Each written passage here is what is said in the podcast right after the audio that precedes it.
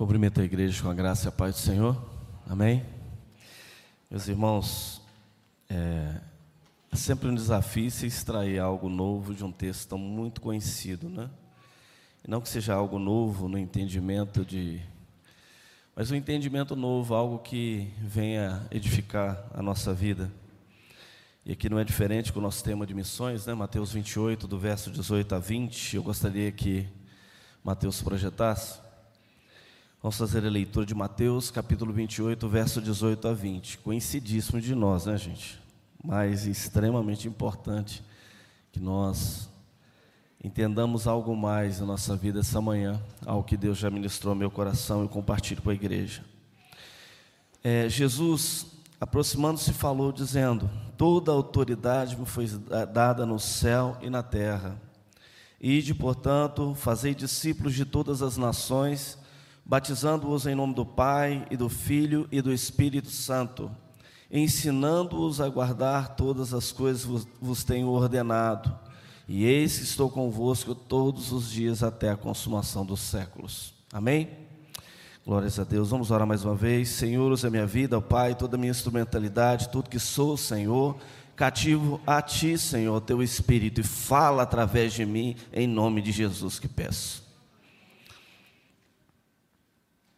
Meus irmãos, a grande comissão é informada nos quatro evangelhos. É citado a necessidade de irmos, né? Rapidamente, um passando, João 20, 21.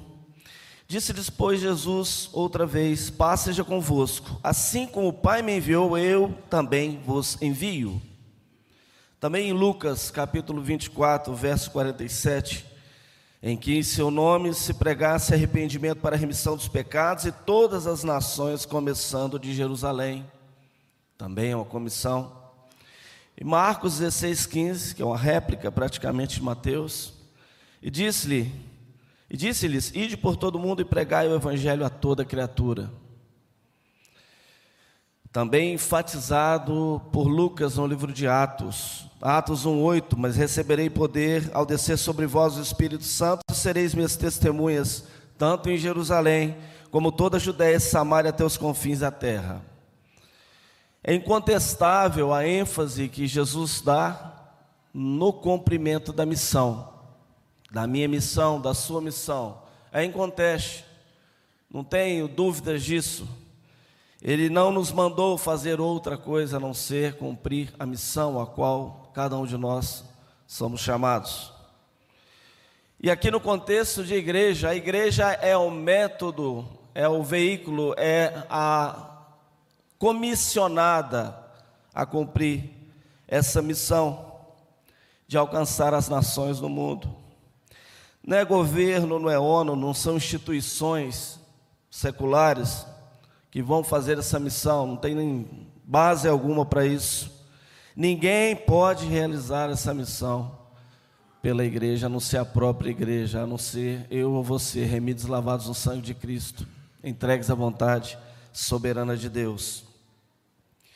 E aqui há uma, uma questão muito importante: falhar nessa missão é falhar com a sua geração, é falhar com quem caminha com você ao longo da sua vida. Você nasceu, você cresce, você fica maduro e você parte dessa vida.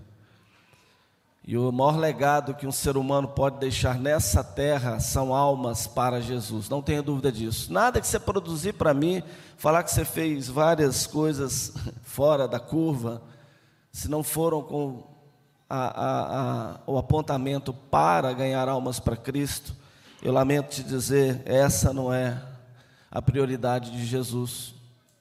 Talvez a gente coloca uma série de outras coisas à frente dessa prioridade que é ganhar almas para Cristo, que é cumprir, completar a missão que Deus já iniciou na sua vida. E aqui eu quero utilizar também, Jesus fala em metáfora né, da agricultura, João 4,35, ele fala: levantai os olhos e vede os campos já estão brancos. Falhar com a sua geração é deixar o, o fruto perecer no campo, é deixar o fruto perecer no fogo do inferno. é conduzir almas para o inferno. Jesus utilizou dessa metáfora para que entendamos que se frutos ficarem no campo, se perdem. E o tempo da colheita é sempre agora, de geração em geração. Seja nos anos 1800, 1700, seja nesse, nesse século, é ganhar alma para Cristo, é pregar o Evangelho. Esse, gente, é um chamado pessoal intransferível a cada um de nós. Jesus fez esse chamado a você e a mim. É pessoal. Ah, a igreja é ótimo, tem 20 evangelistas, tem pessoas capazes de falar do amor de Cristo. Não, meu querido, é você que tem que ser capaz de completar a missão na sua vida.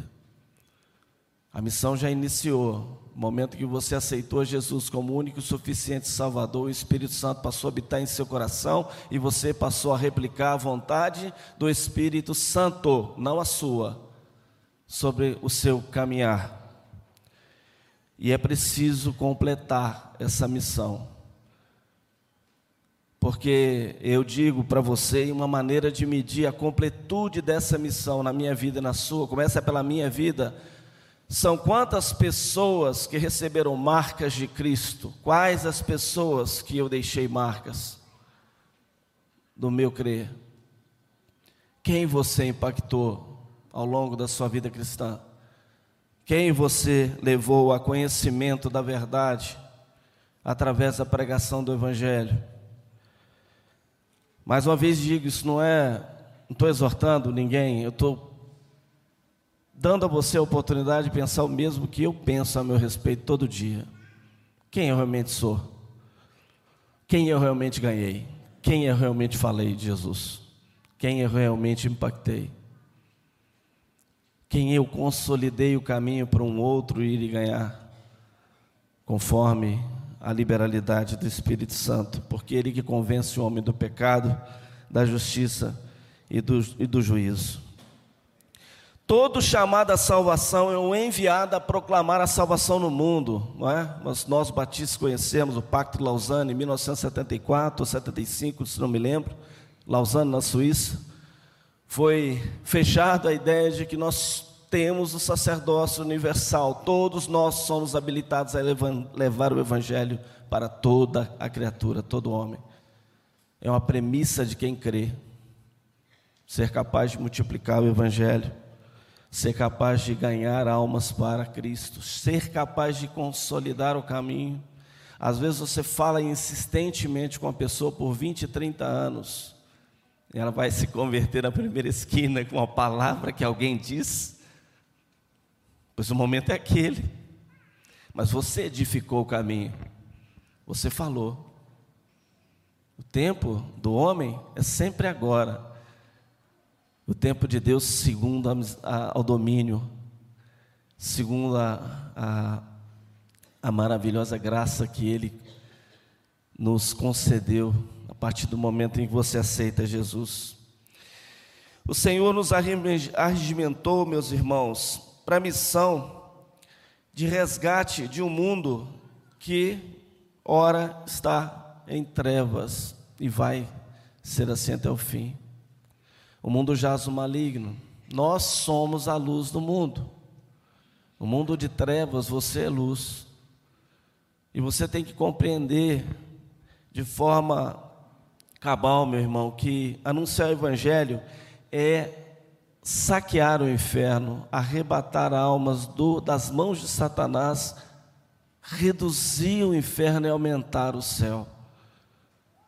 Toda vez que alguém se converte, Satanás ele perde o rumo, porque é, a ideia dele é: eu vou, eu já sei meu fim, mas eu levo essa criação de Deus comigo.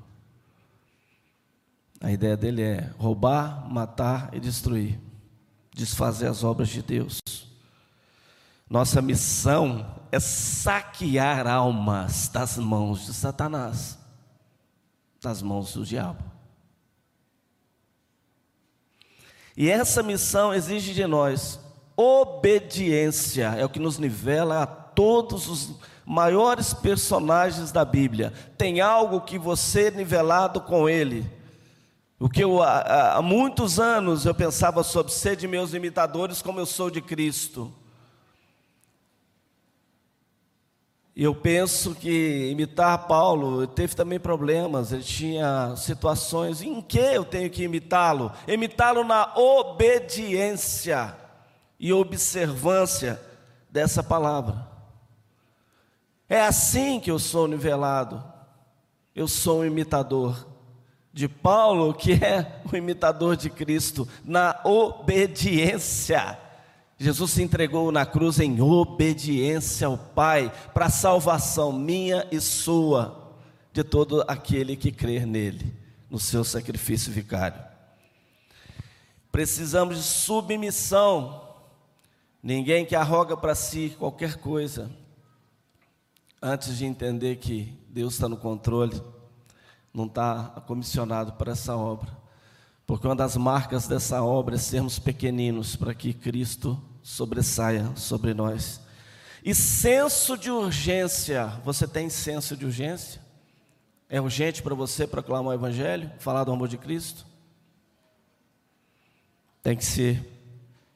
Com os olhos neste texto, eu quero rapidamente aqui em cinco pontinhos rápidos sobre esse Mateus 18 a 20.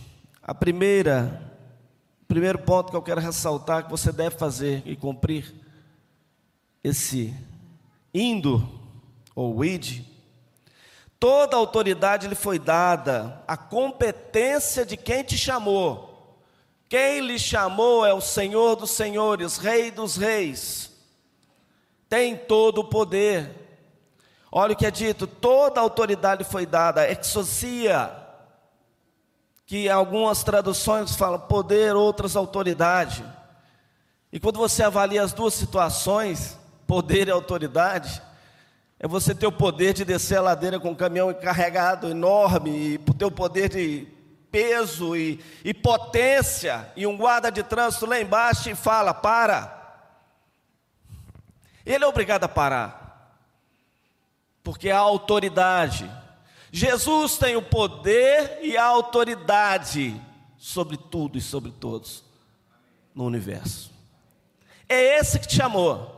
A competência de quem te arregimentou não se discute. A competência de quem lhe conduziu, está conduzindo no seu indo, não se discute. Ele está investido de autoridade de poder, aquele que está dando a ordem à igreja: vá, caminhe. E a condição básica para o êxito da sua missão, meu irmão, é compreender e lançar mão desse poder e dessa autoridade. Não é? A ordem está sendo dada pela maior autoridade e poder do universo. Amém? Segundo ponto é o indo, né? Pesquisando eu percebi que, é, não, não só eu, né, gente, vários pregadores, e que o único, a única palavra que está no imperativo é fazer discípulos. Só que a gramática pegou do grego e adequou, e colocou ide, mas nos originais é indo. Indo, fazei discípulos. Aí continua, tudo aqui no gerúndio indo, batizando e ensinando. O que dá a entender, gente, é que é indo. Se eu, me, se eu aceito Jesus, se eu me converto, se eu começo a minha caminhada de santificação, eu estou indo. Porque a ideia é, ide, opa, eu tenho que começar. Ah, ide, eu vou para tal lugar, eu cumpri o ide. Não, eu estou indo todo o tempo. Eu não tenho esse timing de parar e começar de novo. Não, a sua vida cristã tem que ser uma proclamação, uma carta aberta. Assim já diz o Evangelho, assim já diz a palavra de Deus. Nós somos cartas abertas, cartas de apresentação da salvação através do nosso testemunho. Testemunho vivo de Jesus na nossa vida. E a palavra do imperativo: façam isso. Fazei discípulos. Não tem dúvida. Você está indo e fazendo discípulos. Você não está esperando a hora do id. Porque quer queira, quer não, o nosso português ele nos leva a pensar isso. Id. Então, quer dizer, eu tenho que tomar ação. Mas indo, ele te informa que a missão já está acontecendo na sua vida, você precisa completá-la. Entender que a todo tempo você precisa estar caminhando na direção da vontade de Deus. Em todo o tempo fazendo discípulos. Todos, meus irmãos, são igualmente chamados a esse indo. Fazer discípulos, batizando-os e ensinando. Fazer seguidores de Jesus. Não fazer seguidores de redes sociais, mas seguir Jesus. Não fazer seguidores de, de fama, ou de artistas, ou de, de palcos, mas fazer seguidores de Jesus. Que conhecem, quem conhece Jesus, meus irmãos, renunciam às coisas do mundo e assumem esse papel de proclamar o Evangelho todo o tempo. Levar pessoas ao conhecimento de Jesus, levar pessoas a um outro patamar, isso é um estilo de vida. Isso tem que estar na sua na sua vida como sendo uma meta, como sendo uma prática, como sendo uma constância constante. O meu estilo de vida é proclamar o Deus que me salvou, me libertou e me salvou. Terceira ideia, aliás, concluindo aqui no fazer discípulos, hoje, meus irmãos, eu percebo que há muitas pessoas religiosas, mas não têm fazedores de discípulos. Olhe para olhe o seu redor. Quem é que você está discipulando? Quem é que você está falando de Jesus? Quem é que você está conduzindo ao reino? Terceira análise que faço. Fazer discípulos de todas as nações. Nações aqui, meus queridos, quando nós pensamos, ah, todas as nações, então tem que ir lá para o Chile, para a Argentina, ir lá para a Ucrânia, eu preciso ir para a China, para essa missão acontecer. Não, meu querido, não. Nações aqui está no termo etnia. Etnia, grupos. Lá em Apocalipse fala tribos e nações. Já começa a quebrar a coisa. Por quê?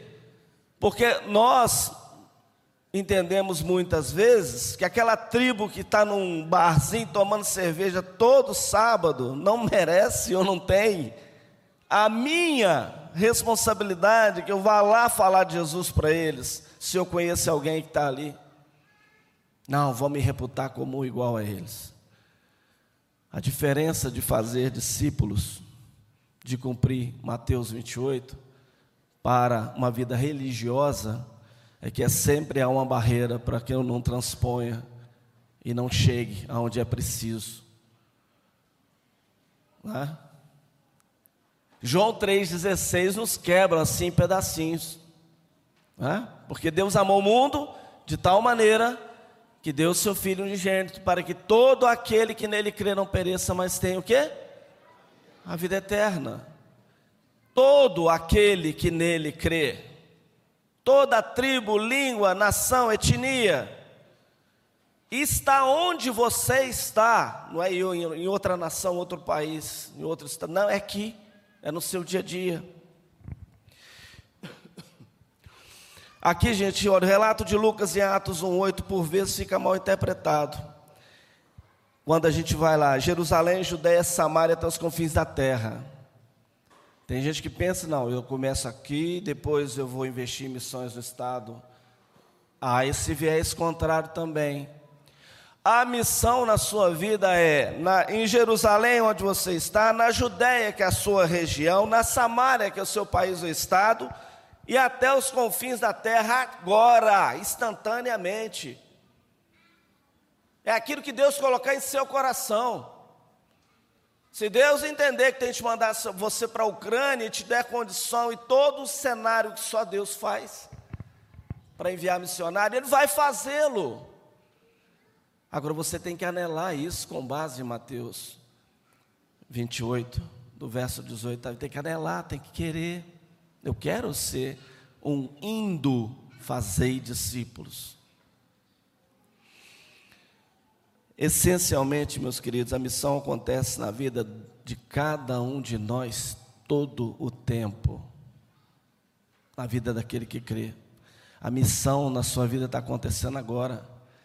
Quando a gente fala assim, completa a missão, o que está tá sendo dito aqui é: entenda que você é um missionário full time. Você não é por chamado específico, mas você é por chamado integral, você é por chamado constante.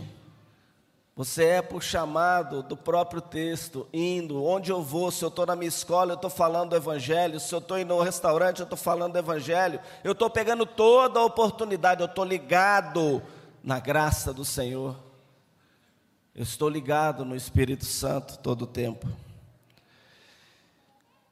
Quarto ponto rápido que eu quero ver com vocês: ide e fazei discípulos. Fazer discípulos, meu irmão, é ir lá fora, apresentar o Evangelho e trazer essa pessoa, integrá-la na igreja. Quantas pessoas são ganhas para Jesus, por um outro lado, vêm para a igreja, mas não são acolhidas pela igreja. Você não entende que tem que continuar o relacionamento cristão, o seu discipulado prático, a sua vida na vida.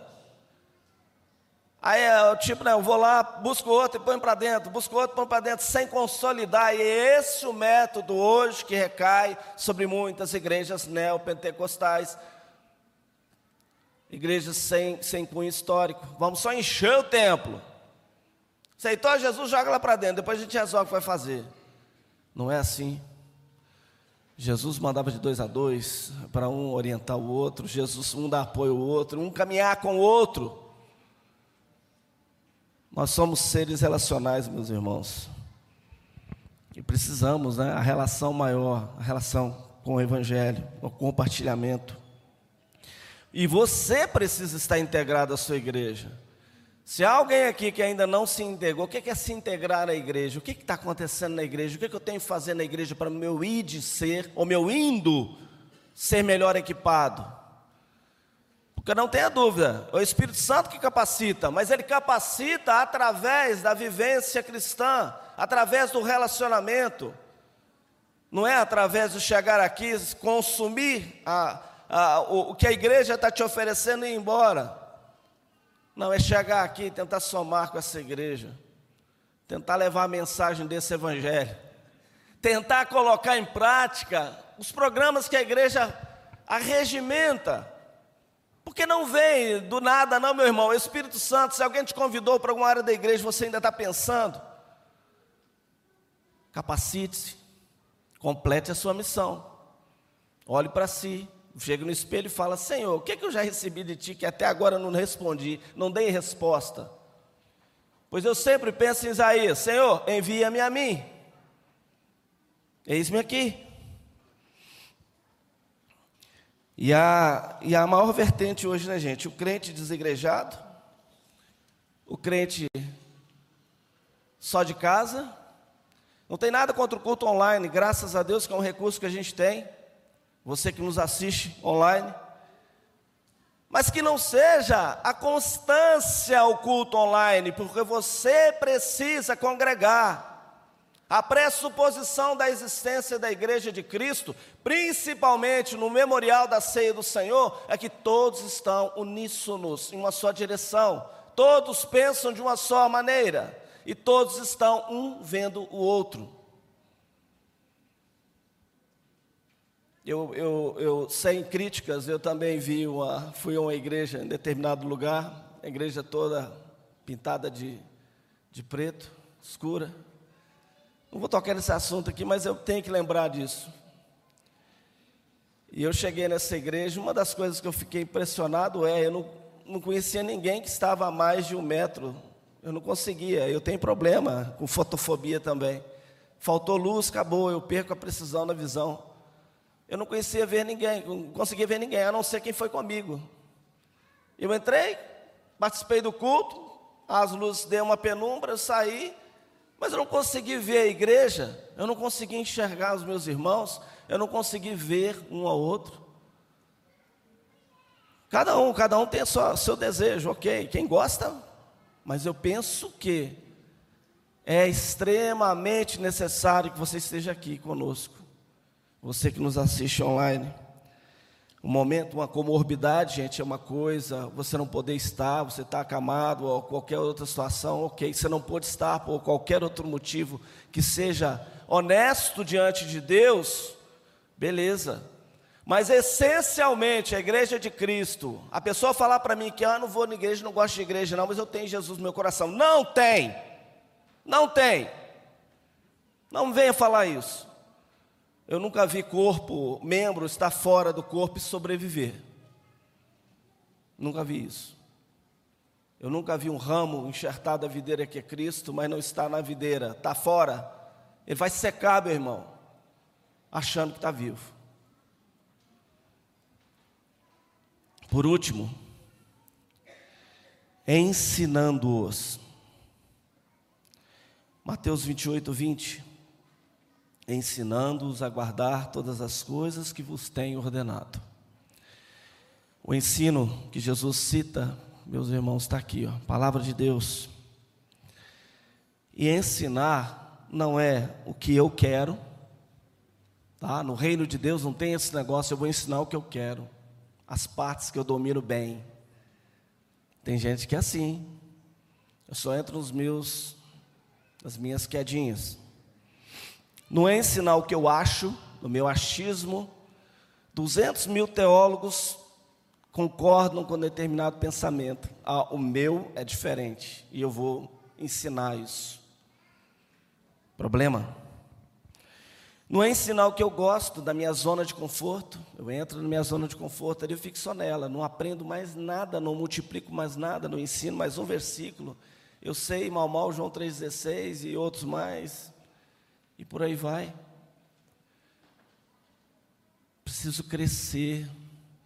Para você ensinar, meu querido, para você falar assim, vou ensinar alguém, eu também tenho que ter ido aonde eu quero levá-lo.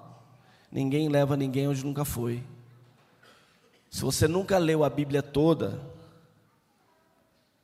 se você nunca parou para ler a Bíblia de capa a capa e fazer uma mínima crítica da sua vida em relação a ela pós ler, eu sugiro que você faça. Eu sugiro que você coloque isso como uma meta esse ano. Eu conheci um cara que ele, a meta dele era ler 100 livros por ano. Aí eu falei: Você quer ler a Bíblia? Não. Isso aí eu não leio, não. Eu gosto, a minha leitura são direcionadas para algo mais produtivo. Aí você vê, se ele com certeza lê um livro, ele obtém a vida eterna.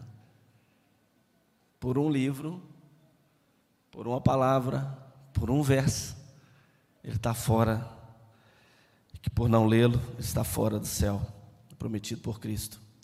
Não é ensinar, gente, dentro do meu viés de entendimento, mais uma vez eu digo, é ensinar o que Jesus ordenou. Quem é o mestre é Jesus. Amém? E a sua palavra, não é? Ensinando-os a guardar.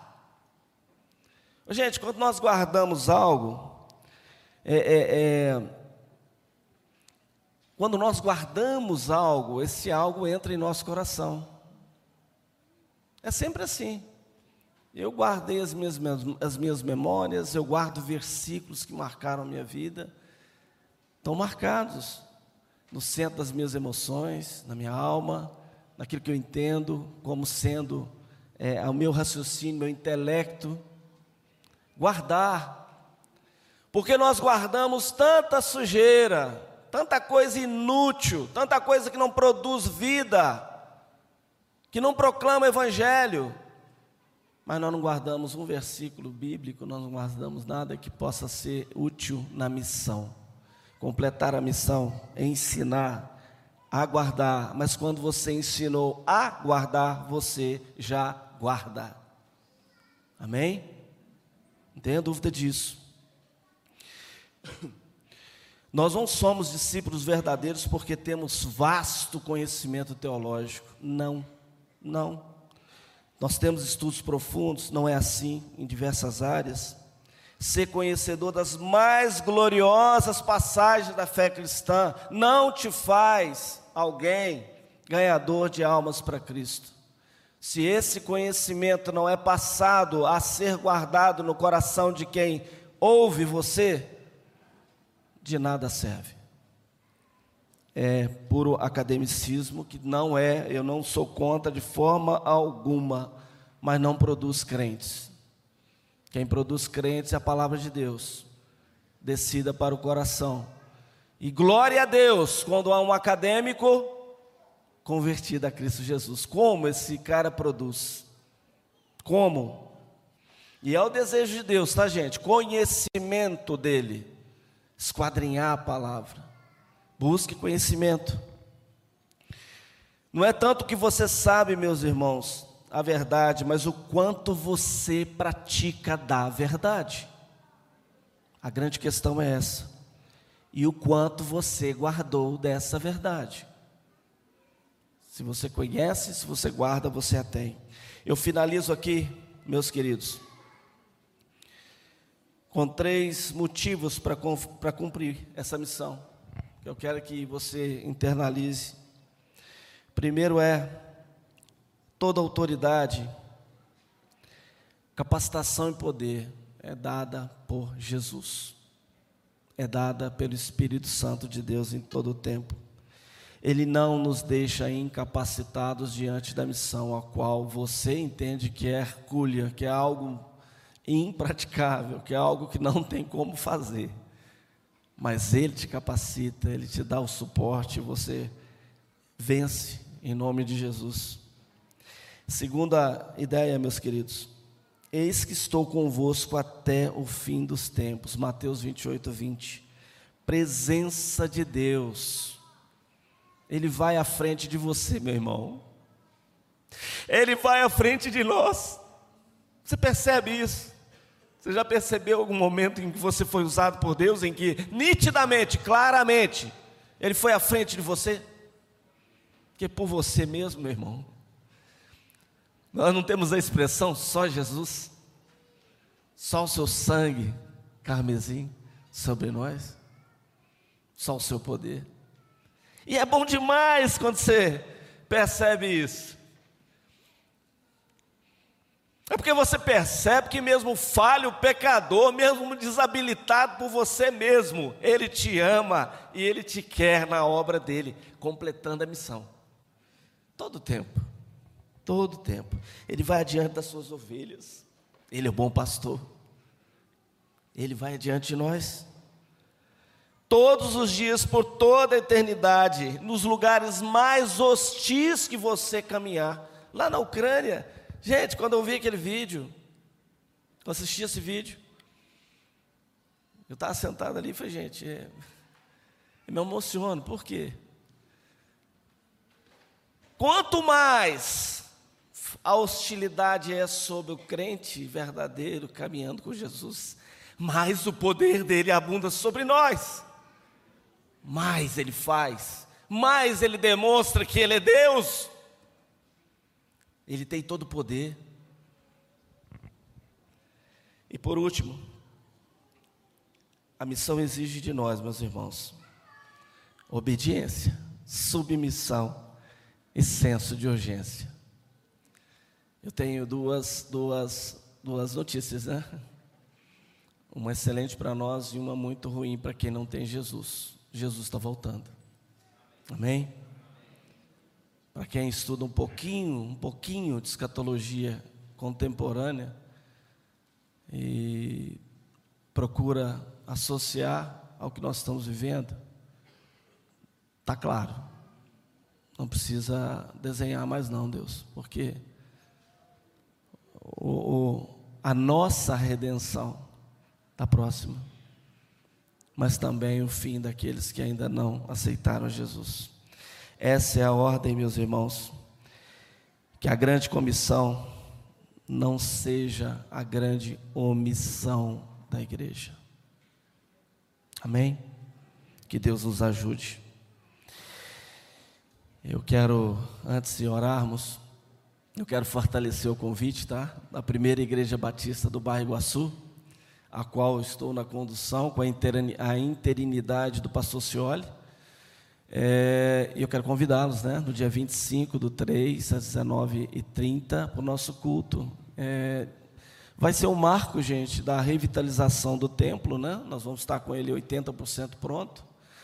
E também a revitalização espiritual, orgânica daquele lugar, que aponta a cada dia para crescimento em nome de Jesus. Eu já peço que vocês primeiro rejubilem-se porque aquela igreja vai já está e vai renascer de forma plena, é? cumprindo aí a alta governança, o alto sustento, a alta propagação, mas acima de tudo, a gente vê que aquela obra Deus está no controle em todo o tempo. Amém? E eu queria também é, pedir que vocês orem por missões mundiais. Né? O Vaguinho colocou aqui. Gente, pilares de missões. Ou você está na primeira coluna, que é a oração, ou na segunda coluna, que é sustento, ou na mais graciosa das colunas, que é o envio. É? Temos a missão Catas Altas também, irmã Cleonice, que necessita das nossas orações. E eu peço aos irmãos que dediquem tempo de qualidade perante Deus por essas razões, por esses motivos. Amém? Então vamos orar. Senhor Deus eterno Pai, Pai amado, Pai querido, glorificamos teu nome, Senhor, e agradecemos a ti por todas as coisas, ó Pai. E pedimos, Senhor Deus, que toda essa palavra, Senhor, que já é tão conhecida do nosso coração, nos nossos púlpitos, Senhor Deus, que ela reverbere, Senhor, em nosso coração e mente, completando a missão que o Senhor já iniciou em nossas vidas. Por isso nós pedimos, Senhor, glorificando o Teu nome, pedimos também lá, Senhor, por missão de Catas Altas, pedimos em agradecimento também pela PIB, Senhor, a sua revitalização, e também, Senhor Deus, pela Ucrânia, Senhor, por aquelas pessoas que sofrem ali em missões mundiais, aqueles missionários, que o Senhor tenha misericórdia e sustenta aquele povo, Pai. Por isso nós glorificamos o Teu nome, agradecemos e oramos todas essas coisas no nome de Jesus.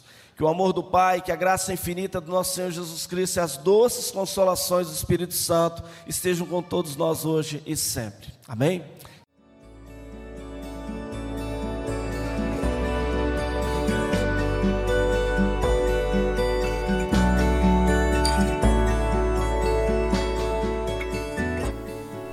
A Igreja Batista do Bom Retiro tem plena convicção de que a palavra de Deus é poder para salvar e transformar vidas. Nosso desejo é que essa mensagem tenha alcançado seu coração. Para saber mais sobre quem somos e em quem acreditamos, acesse ibbrpatinga.com.br.